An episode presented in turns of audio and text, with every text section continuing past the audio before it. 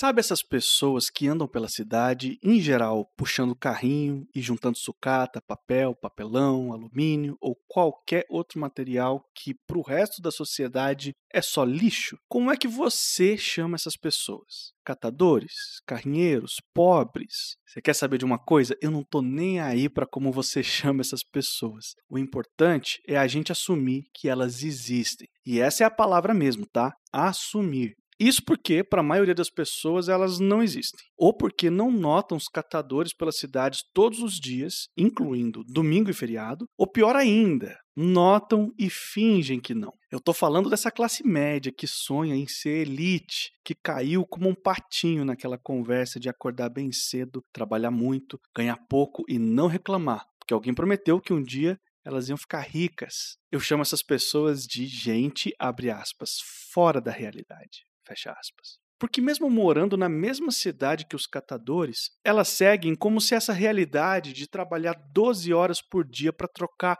uma pilha de papelão por 5 reais não existisse. Em maio de 2022, a Folha de São Paulo publicou uma lista chamada 200 anos, 200 livros. A lista traz 200 recomendações de leitura para ajudar a entender o Brasil. E quem nomeou os livros da lista foram 169 intelectuais da língua portuguesa. Os livros não estão lá em ordem de importância ou de preferência, mas sim de indicações. Ou seja, os livros que foram indicados por um número maior de pessoas estão no topo da lista, e os livros que foram indicados só por uma pessoa estão lá embaixo, no final da lista. E sabe qual livro aparece em primeiro lugar com 29 indicações? Quarto de Despejo, de Carolina Maria de Jesus. A gente pode dizer que o Diário de uma Catadora de Papel Favelada foi considerado o livro mais importante para se entender o Brasil. Lembra quando eu falei daquela gente fora da realidade? Pois é, viver no Brasil e ignorar as classes mais baixas, em especial quem vive de recolher sucata na cidade, é um sintoma de gente que não conhece o próprio país.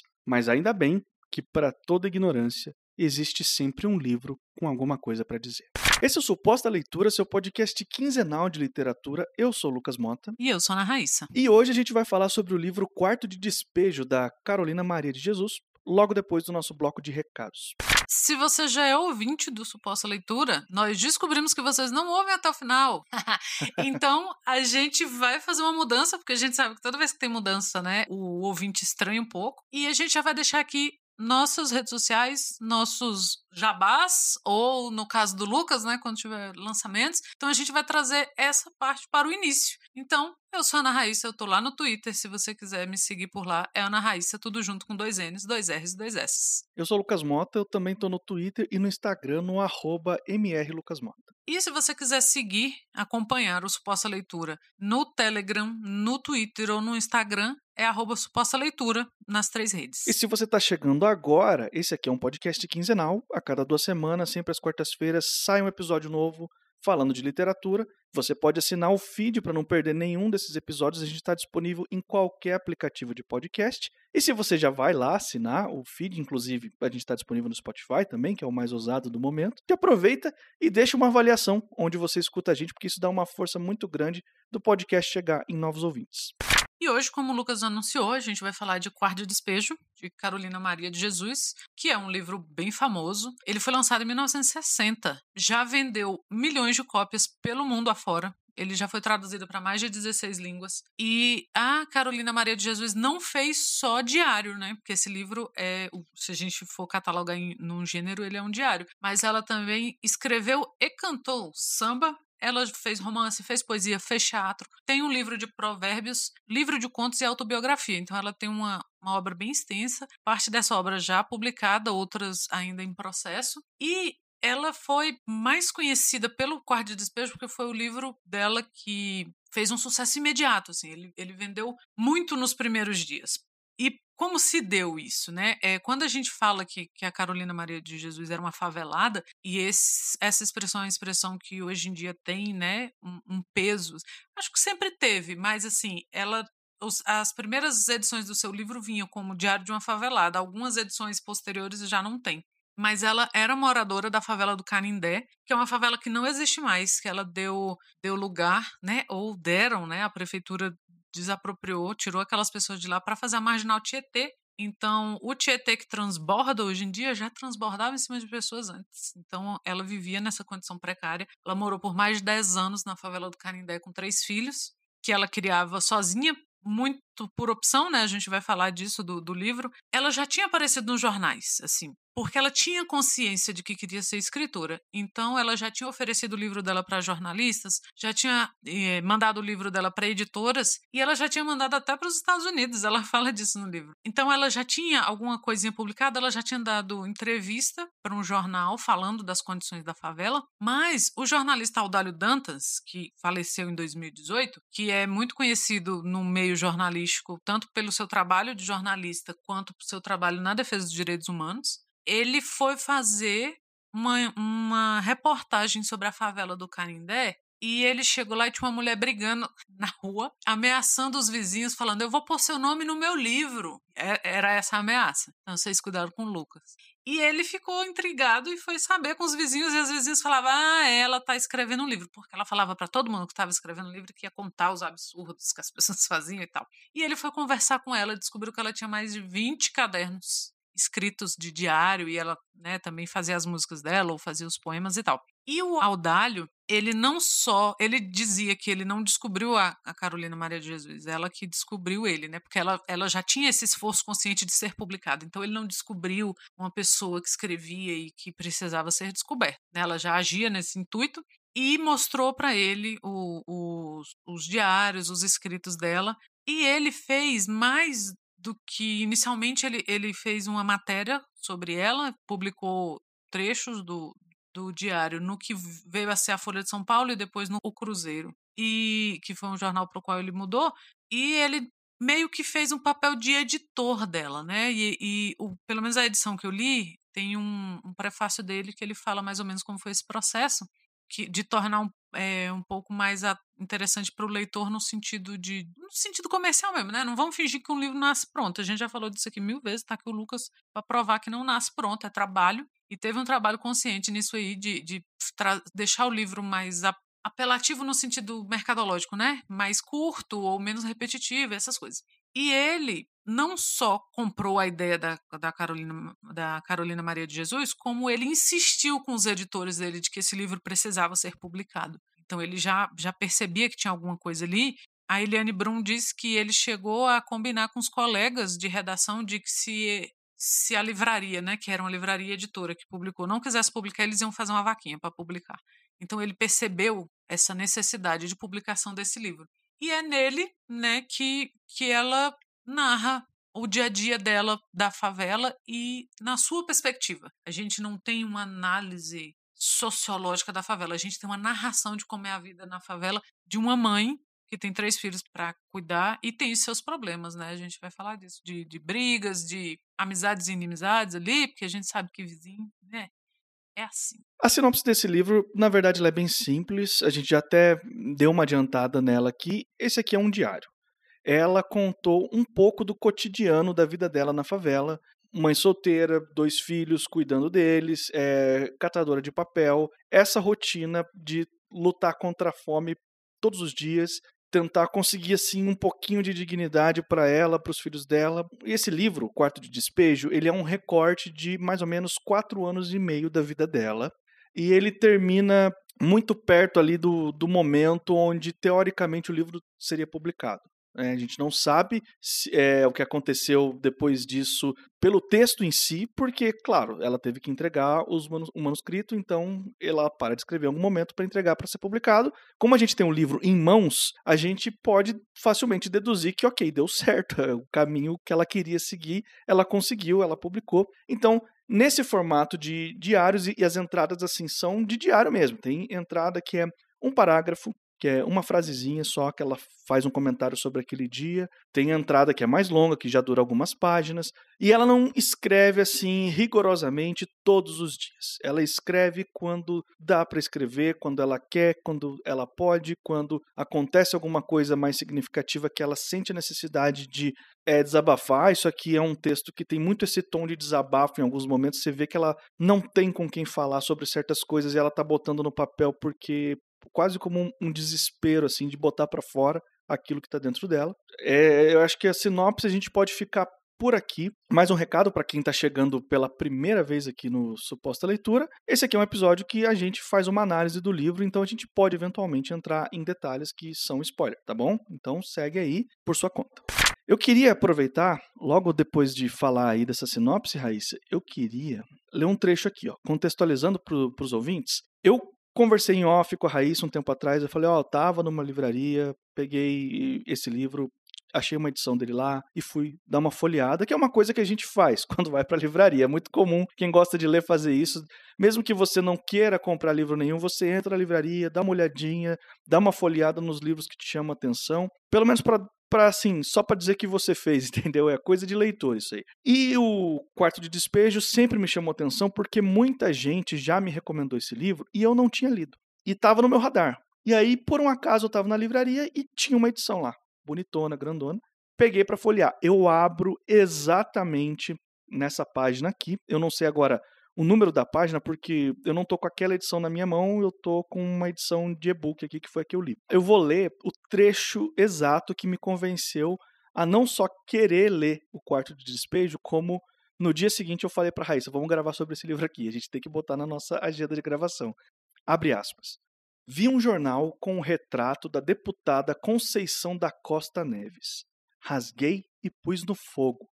Nas épocas eleitorais, ela diz que luta por nós. Fecha aspas. É, é, isso aqui é assim, eu, só ocultei uma frase antes disso, mas isso aqui é a entrada de um dia inteiro. Isso aqui é uma entrada inteira, praticamente. Assim, é um parágrafo só, é uma entrada curta.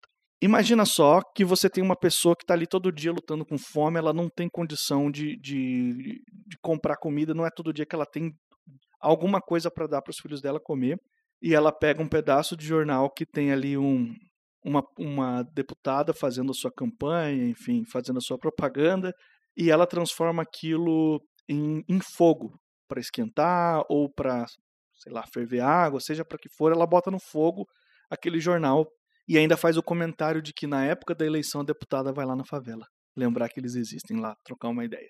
Isso aqui me vendeu o livro na hora. Isso aqui me falou assim, ok, é, isso aqui é cirúrgico, é, é Brasil puro tá, na sua forma mais escrota aqui, entendeu? Uma pessoa passando fome, uma pessoa que pega o jornal para se informar, para ler alguma coisa, mas que aquela informação que tem ali não vai resolver o problema de fome dela, ela bota o jornal no fogo, sabendo que a pessoa que está no jornal só vai lembrar da existência dela na época da eleição.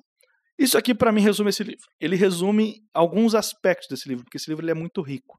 Ele tem muitas coisas pra gente falar dele, mas isso aqui me convenceu. Esse trecho eu abri ele casualmente, aleatoriamente, me marcou tanto que eu na hora eu pensei, quando eu for ler esse livro, eu vou anotar esse trecho e eu vou falar dele no podcast lá porque precisa ser registrado isso de alguma forma, o quão significativa essa frase isolada é. Entendeu? Só essa frase. Para quem não leu o livro, que foi exatamente o meu caso, ela já causa um impacto, ela já é um meio que um tapa na cara. Né? Tem um outro momento que ela fala que que tava um burburinho lá fora, ela saiu para ver, aí veio um homem que ela nunca viu na vida e abraçou ela com tanta intimidade, com tanta simpatia que ela levou um susto. E ela ficou ué, será que eu conheço esse homem? E aí ela perguntou pra vizinha, a vizinha falou, ah, é o deputado fulano de tal. Aí ela, ah, estamos em época de eleição. Cara, que safadeza, que raiva. Isso me lembrou aquele, aqueles episódios de político indo comer em feira, sabe? Na época de eleição, fazendo careta. Pra gente ver que é uma coisa que sempre rolou, assim sempre. E a Carolina Maria de Jesus, ela não deixa de ser política o tempo inteiro, né? Beijo aí para quem acha que literatura não pode ser política, porque assim como você, Lucas, eu esse livro sempre esteve no meu radar. As pessoas sempre leram ele e assim, você tem uma vontade de indicar na hora. Eu, enquanto lia, fui mandando mensagem para as pessoas: "Caramba, tô lendo finalmente". Mesmo assim, eu me surpreendi muito, mesmo sabendo o que que era e quem era. Você se surpreende, porque e não é se surpreender no sentido de, ah, meu Deus, uma mulher da favela fazendo isso, não. Embora eu tenha me surpreendido com a questão da linguagem, porque ela, né, porque muito se discute, e a gente vai falar um pouco disso um pouco mais tarde, mas muito se discute a questão dos erros. Ah, o livro deixaram com os erros que a autora cometeu e tal. Mas ninguém nunca disse que ela escreve com as palavras muito refinadinhas, assim, ela gosta de usar as palavras, assim. E ela mesma fala que alguém falou para ela que ela era muito pernóstica, que ela ficava querendo usar umas palavras difíceis. E eu não sabia, assim. ela busca um, um refinamento, sabe, na hora de, de escrever. E eu achei isso ótimo. Eu achei isso muito interessante. E eu acho que isso tinha que ter, ser mais falado, porque a gente reduz ao, ai, tem erro de português. E eu, enquanto, enquanto revisora de texto, ouso dizer que todos os escritores cometem erros de português. Então não tem por que você ficar falando que justamente a pessoa que veio da favela comete erros de português. É, mas eu go gostei muito desse aspecto do como ela é consciente do que ela quer fazer, como eu falei. Ela sempre foi consciente que ela queria ser escritora, que ela queria ser publicada. E ela sempre foi consciente desse cuidado com a linguagem que ela tentava ter, porque ela lia muito. E eu achei engraçado que ela odiava gibi, os filhos dela liam gibi. Teve um dia que ela ficou puta, rasgou tudo, que ela achava uma leitura inútil. Mas ela estava sempre lendo e ela comenta isso dos jornais, ela comenta da política. Tem um episódio que ela fala que levantou cedo porque ela fazia questão de lá votar e ela falou an anteriormente de quando ela fez questão de tirar o título, sabe? Ela, ela sabe o que está acontecendo e ela faz questão de saber, assim. Então ela tá sempre, ela lê o jornal, ela sabe quem é quem, ela não se ilude, ela não tem ilusões de grandeza de que tem o pessoal que mora na alvenaria, que ela fala, né, que são os vizinhos ali da favela, que é o pessoal mais que não classe média, mas que mora no bairro que é estruturado enquanto bairro, que tem casas e tal. E assim, só dessa, dessa vizinhança, ela já ressalta pra gente algumas vezes essa diferença de classe. Então ela sempre fala que o pessoal da alvenaria acha que, né, que na favela é isso, que na favela é aquilo. Embora a Maria Carolina Jesus não faça uma defesa da favela. Pelo contrário, hoje em dia, e ela é muito citada por por quem faz literatura marginal, por autoras negras, por ela é sempre citada, ela é sempre a escritora que está ali quando você fala por que, que você escreve, por que, que você ou como você começou a, a ter interesse por escrever e tal, ela está sempre ali.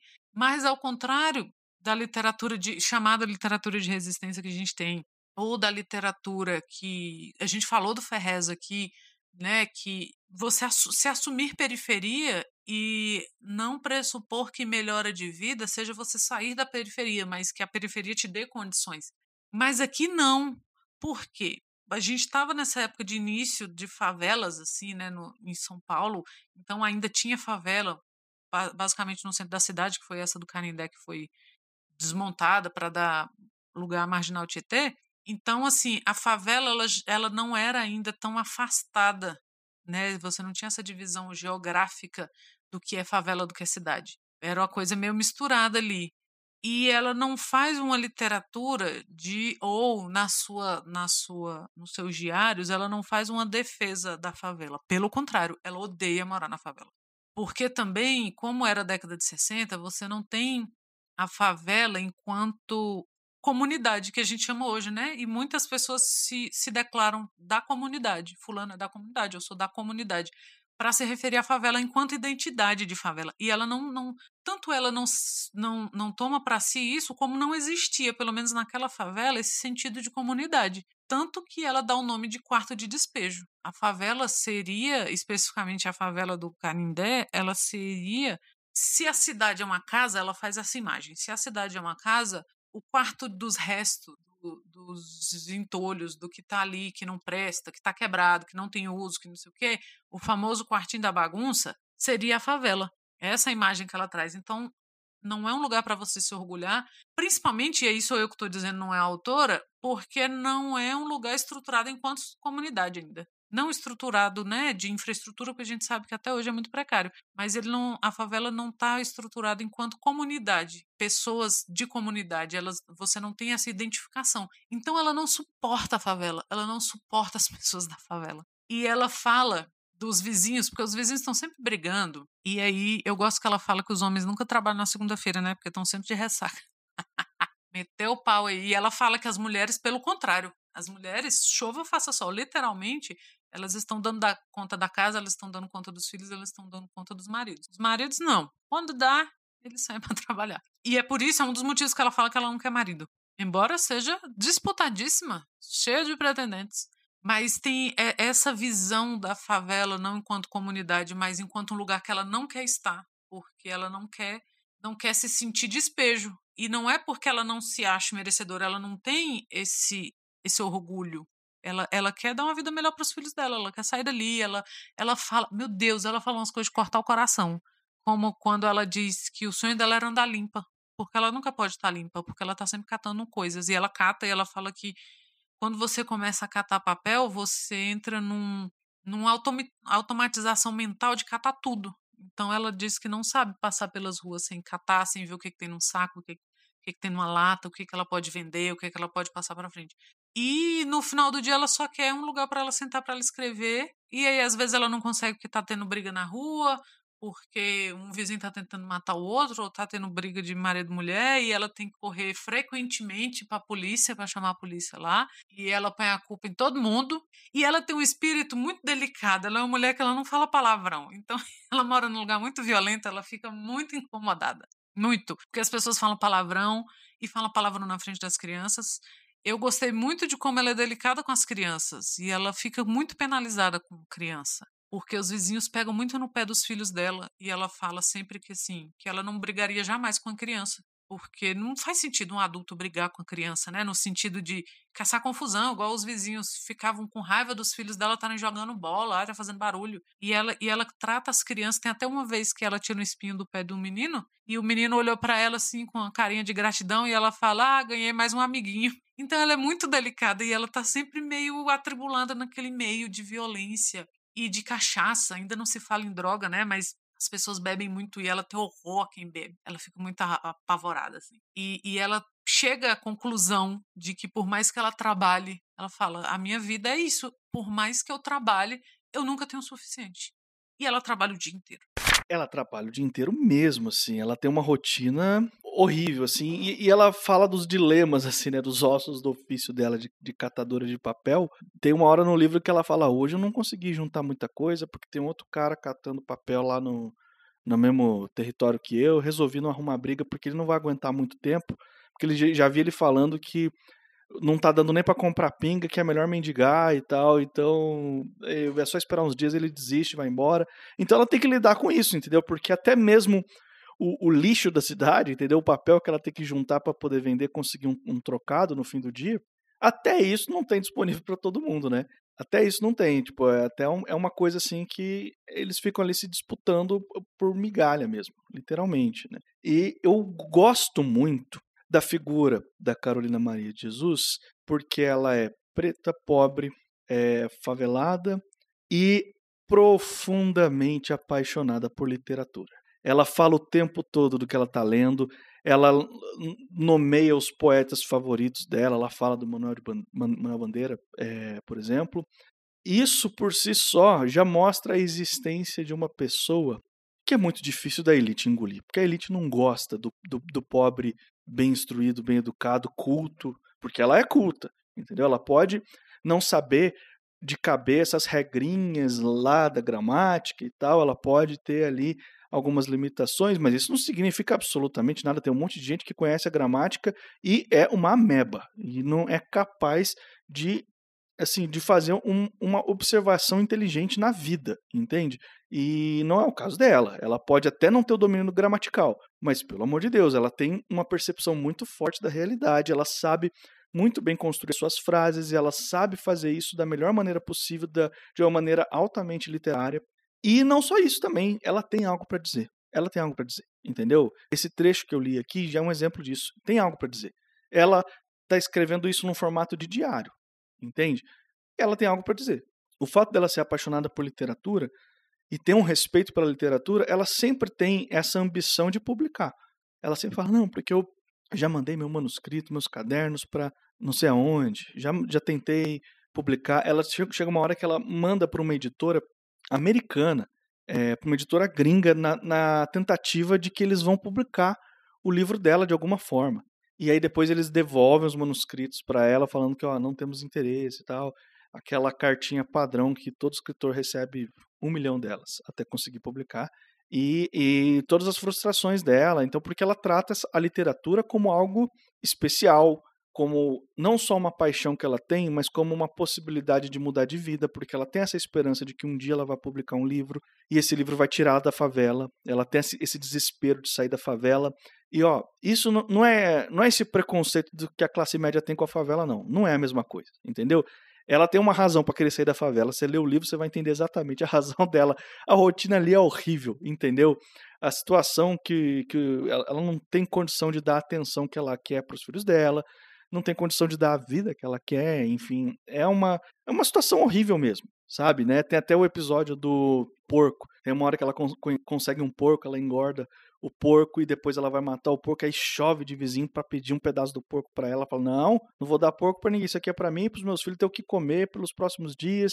E tem uma vizinha lá que engrossa com ela, que começa a querer brigar. Ela fala assim: "Ó, você engordou seu porco semana passada e eu não fui lá pedir o, um pedaço para você. Eu deixei você cuidar da sua família. Agora você deixou cuidar da minha aqui e tal". Se a gente quiser ter uma má vontade muito grande, a gente pode falar: "Ah, é o individualismo falando mais alto". Se a gente quiser ser um pouco mais sensível, a gente vai ver que não. A gente vai ver que a quantidade de situações em que os filhos dela vão dormir com fome, que a filha dela, Vera Eunice, ela chora de fome porque não tem comida e, e ela ó, vai dormir, vai dormir que passa, entendeu? É isso, daí você fala, não, ela querer guardar esse, esse tanto de porco aí para os próximos dias faz todo sentido porque ela não aguenta mais ver os filhos passando fome, entendeu?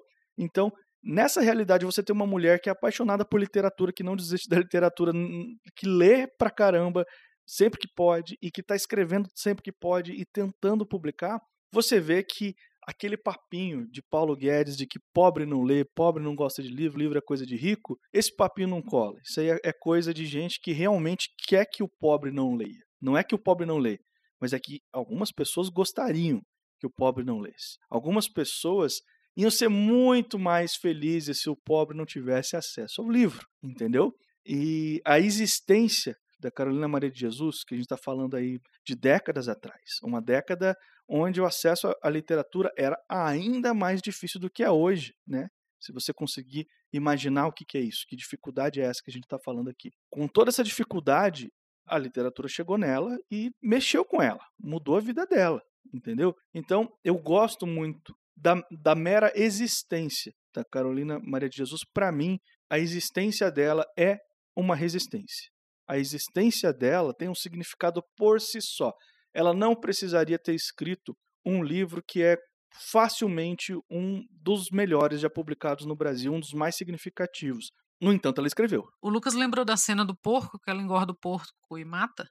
E uma coisa que eu fiquei apavorada foi quando ela disse que. Aí começou a juntar vizinho, né? Tudo isso que o Lucas contou. E ela resolve. Ela dá o pedaço do porco pro cara que tinha dado o porco para ela, filhote, e pro cara que matou o porco e meio que briga com os vizinhos, não, me deixa em paz e tal. E pensa, vou levar o porco lá para dentro de casa. E aí ela olha para as tábuas do barraco e ela fala: se esse pessoal invadir para roubar o porco, adeus barraco. Imagina você ter medo dos seus vizinhos por fome derrubarem a sua casa. Não tem pensamento liberal que sobreviva. Eu tentei achar um link, mas depois eu desisti porque não fala ah, igual Boechat, não vamos dar palco para otário. Mas um tempo atrás alguém leu o alguém na internet, o famoso alguém na internet leu o quarto de despejo e teve a pachorra de fazer um fio falando que então, eu vim aqui esclarecer vocês que não é nada disso. Você lembra disso, Lucas? Tem um tempo já, tem uns anos. E eu nem tinha lido o livro na época. E era pavoroso as coisas que a moça comentava, porque você via assim que ela foi na má vontade e ela não absorveu nada na má vontade. E eu entendo, entendo assim, racionalmente, não entendo com sentimento, não. Eu quero mais que se lasque. Mas racionalmente, eu consigo entender uma pessoa levantar barreiras emocionais para não se conectar com a realidade assim. Porque não é fácil. Não é fácil. Não é uma leitura que você termine e, ah, muito bom, cinco estrelas, passa para frente, vamos ler outra coisa. Você fica pensando naquilo um tempo, um tempo todo. Você anda na rua, você pensa naquilo. Você vê um, alguém na rua, você pensa naquilo. É, é um livro que fica assim. É, a gente às vezes fala aqui que o livro não tem obrigação nenhuma tra de transformar a gente, né? A gente é que tem que fazer esse esforço. E não foi esse o objetivo da Carolina Maria de Jesus. Ela não estava ali escrevendo para iluminar almas, nem para aliviar a culpa cristã e culpa burguesa de ninguém, não. Tanto que depois ela foi escrever romance, ela foi escrever conto, ela não estava só a fim de, de literaturizar em cima do que ela vivia. Cara, se não fosse uma pessoa da favela, sabe aquele caso de, ah, se fosse um filme ia parecer forçado? É isso, se fosse, não fosse uma pessoa da favela, fosse uma literatura de ficção, era capaz da gente ficar assim, ah, menos, né? Não é tão assim.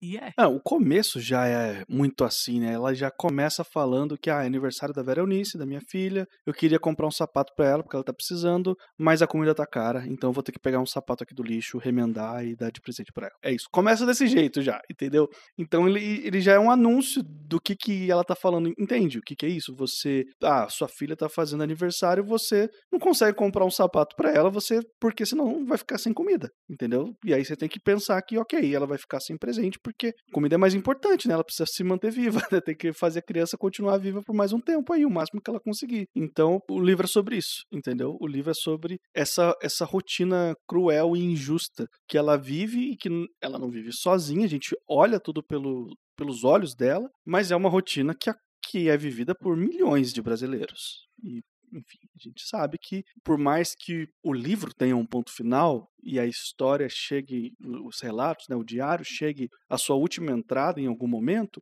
a gente sabe que isso aqui é um recorte de uma pessoa, de um pedacinho da vida dessa pessoa, mas essa experiência de vida, esse estilo de vida é compartilhado por milhões de outras. Infelizmente é isso, né? E o que você falou de ter um ponto final, o livro termina, né? É, é, o editor escolhe um momento de fim de ano, de, de, virada de ano. E aí ela fala, porque ela mistura muito momentos de, de, de apreciação de umas belezas assim. Quando ela fala que o céu tá lindo, ou que os pássaros, ou que, sabe, ela sempre ah, eu tô muito feliz, eu até cantei hoje e tal, bababá. Ou tem uma vez lá também que tem, um, tem uma festa e ela dança, e ela vai dançar e tal, e ela tem esses momentos de felicidade, com momentos que ela fala que ela teve vontade de chamar os filhos dela para eles se matarem. E ela fala disso algumas vezes. Minha vontade foi de convidar os meninos pra gente se matar, os filhos. É, então, você tem o tempo todo essa tentativa diária da pessoa de se manter viva, que é o que o Lucas falou, e manter três seres humanos vivos, né? E o editor escolhe para o final do, do livro esse momento de virada de ano e ela tá achando muito bonito, assim. Ela, ela vê as luzes ao longe, aí tem o. Um dos jornais, que eu não lembro qual, tem uma sineta lá, né, que, que anuncia o final do ano, porque nem todo mundo tinha TV, nem sei se tinha TV direito no mundo nessa época, década de 50 ela ouve e fala ah, que esse ano, que a gente possa dizer para o ano de 1959 que fique para trás e tal.